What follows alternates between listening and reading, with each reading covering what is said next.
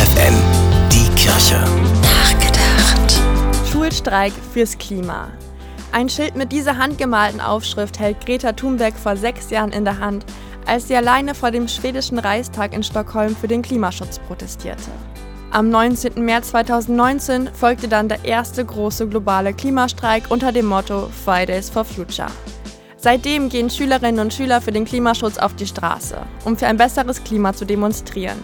Auch morgen wieder, denn da findet der nächste große globale Klimastreik statt. Während damals noch der heutige Finanzminister Christian Lindner von ahnungslosen Schulschwänzern sprach, die die Politik lieber den Profis überlassen sollten, findet die Bewegung heute immer mehr Anhänger. Letztes Jahr waren es Hunderttausende, dieses Jahr rechnen die Veranstalter mit mindestens ebenso vielen Teilnehmenden. Und das nicht nur bei uns in Deutschland, sondern überall auf der Welt.